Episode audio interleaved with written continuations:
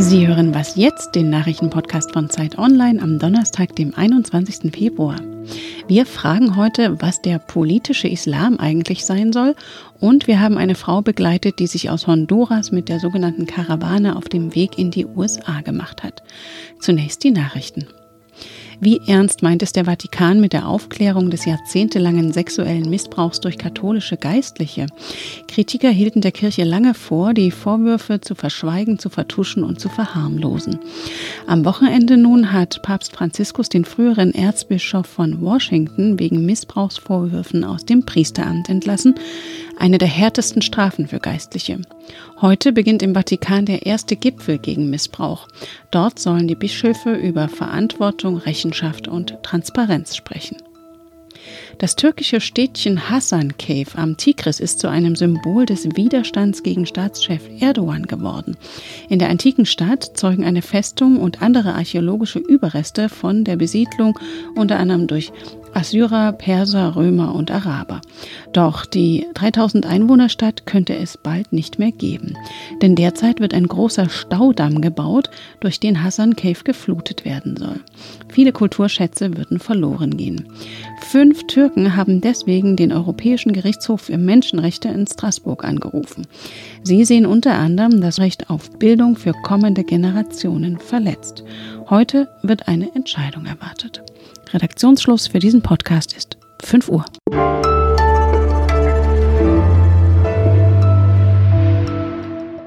Ich bin Rita Lauter, hallo. Erinnern Sie sich noch an diese Debatte? Der Islam gehört inzwischen auch zu Deutschland. Es ist offenkundig, dass der Islam inzwischen unzweifelhaft zu Deutschland gehört. Muslime, die hier leben und sich integrieren, ja, aber der Islam gehört kulturgeschichtlich aber, nicht zu Deutschland. Also gehört er nun dazu oder nicht? Darüber ist sich die Union immer noch nicht einig. 2010 hatte der damalige Bundespräsident Wulff diesen Satz geprägt. Die Kanzlerin schloss sich ihm an. Doch acht Jahre später widersprachen Innenminister Seehofer und Bayerns Ministerpräsident Söder. Und jetzt, nachdem die Union gerade ihren Streit über die Flüchtlingspolitik beigelegt hat, kommt das Thema erneut auf. Der politische Islam gehört nicht zu Deutschland, heißt ein Buch, das der CDU-Wirtschaftspolitiker Carsten Linnemann mit herausgegeben hat. Heute wird es vorgestellt und Zeit Online Politikredakteurin Katharina Schuler hat es schon gelesen. Katharina, zunächst mal, was ist denn damit gemeint, der politische Islam? Wie unterscheidet er sich vom allgemeinen Islam? Ja, also Linnemann definiert das so, dass er eben sagt, radikale Ausprägungen, die den westlichen Lebensstil zum Feindbild erheben oder unsere freiheitlich-demokratische Grundordnung zu unterlaufen drohen, das sei für ihn der Kern des politischen Islam und den will er eben bekämpfen, nicht die Religion als solche. Er will sogar einen freiheitlichen, liberalen Islam, den will er gerne fördern. Ähm, aber das ist natürlich trotzdem eine relativ unbrauchbare Definition, weil sie doch sehr vage ist. Es ist eben halt in der Praxis gar nicht so einfach zu unterscheiden ob es sich jetzt bei irgendetwas um eine kulturelle und religiöse Tradition handelt oder ob da nun tatsächlich schon Grundwerte wie zum Beispiel die Gleichberechtigung in Frage gestellt werden. Der Mitherausgeber Carsten Linnemann ist ja eigentlich als Wirtschaftsfachmann der Union bekannt. Woher kommt denn jetzt seine Expertise zum Islam? Ja, er begründet das so, dass er sagt, ihm ist eben aufgefallen in den letzten Jahren, wenn er Veranstaltungen gemacht hat, auch sogar jetzt mit Wirtschaftsleuten, dass er eben immer seltener auf Steuern und ähnliche Wirtschaftsthemen angesprochen wurde, sondern verstärkt ging es immer um solche Fragen wie Zusammenhalt, kulturelle Identität, Sicherheit. Und da hat er eben verstärkt angefangen, sich damit zu befassen, hat einen Gesprächskreis begründet mit Islamwissenschaftlern, Praktikern, anderen Politikern und aus diesem Kreis ist jetzt eben auch der Sammelband entstanden. Darüber hinaus hat er auch selber mal drei Monate in Saudi-Arabien verbracht, was wohl auch seinen Blick auf den Islam geprägt hat, denn dort wird ja ein äußerst strenger und fundamentalistischer Islam praktiziert. Und was schlagen die Autoren nun vor, um dem politischen Islam, wie Sie es nennen, Einhalt zu gebieten? Und wie sinnvoll ist das? Ja, da gibt es eben eine ganze Liste und manches ist ja relativ unstreitig. Also, dass man bessere Sprachförderung in Schulen braucht oder dass man eben der Radikalisierung von Jugendlichen durch islamistische Kreise vorbeugen sollte. Man kann sicher auch darüber diskutieren, ob es sinnvoll ist, ein Zentralregister für religiöse und weltanschauliche Vereine also zu haben und dass dann die Finanzen stärker offengelegt werden müssen, damit man weiß, aus welchen Ländern werden die finanziert, wer nimmt da eventuell Einfluss. Es gibt aber andere Punkte, die ich kritischer sehe, wo ich denke, da wird dann doch der Rechtsstaat, den man verteidigen will, auch teilweise in Frage gestellt. Das ist eben der Fall, wenn äh, Sie fordern, der kulturelle Hintergrund eines Straftäters dürfe sich nicht mehr strafmindernd auswirken. Das klingt erstmal sehr einleuchtend, aber es ist eben ein ganz elementarer Grundsatz der Rechtsprechung, dass man den Hintergrund des Täters eruiert und da eben alle möglichen Komponenten auch mit einbezieht. Und es gibt auch gar nicht viele Belege dafür, dass überhaupt in Vergangenheit in Strafurteilen äh, so einen kulturellen Rabatt gegeben hätte. Sogar gibt es eine Studie, die zeigt, dass Ehrenmorde härter bestraft wurden als andere Gewalttaten innerhalb von Familien. Und grundsätzlich fällt eben auf, dass Linnemann halt sehr stark auf Sanktionen und Strafen setzt. Er will eben auch mit Zuwanderern, die sich nicht von Anfang an ganz kooperativ verhalten, Integrationsvereinbarungen schließen. Dann soll es dann, wenn die nicht eingehalten werden, wieder Sanktionen geben. Da muss man aber auch sagen, auch heute gibt es schon die Möglichkeit, Menschen, die an Integrationsmaßnahmen nicht teilnehmen, zu sanktionieren. Was so ein bisschen eben mir in dem Buch doch stark fehlt, ist, dass man einfach auf darauf setzen muss, dass sich Werte verändern bei Menschen, dass das auch Zeit braucht und dass das vor allem auch das Gefühl braucht, dass man angenommen wird und teilhaben kann. Und da stört mich doch diese einseitige Orientierung auf Sanktionen und Strafen. Vielen Dank, Katharina Schule.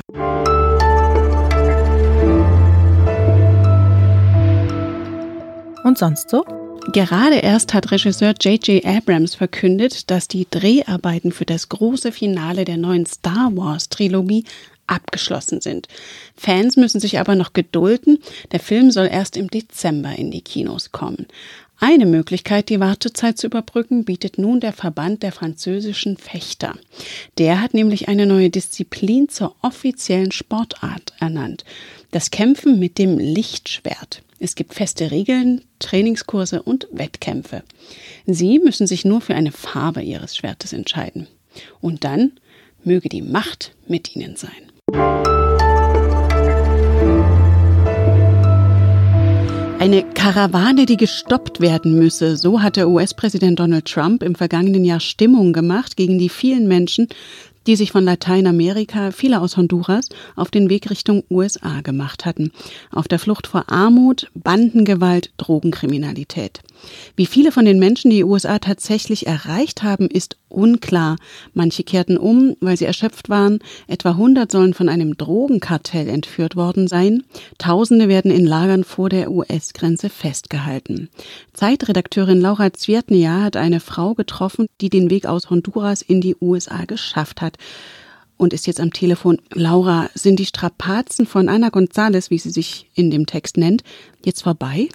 Zum einen geht es ihr natürlich schon etwas besser. Als ich sie das letzte Mal getroffen habe im Oktober, war sie noch mit der Karawane in Mexiko unterwegs und schlief auf einer Plastikplane am Straßenrand. Das ist natürlich jetzt anders. Sie wohnt bei ihrem Onkel, aber die Strapazen sind noch längst nicht vorbei. Sie hat mehrere Tage in Haft verbracht, wurde dann rausgelassen mit einer Fußfessel, die sie bis heute am Fuß trägt und wo die Einwanderungsbehörde jeden ihrer Schritte verfolgt.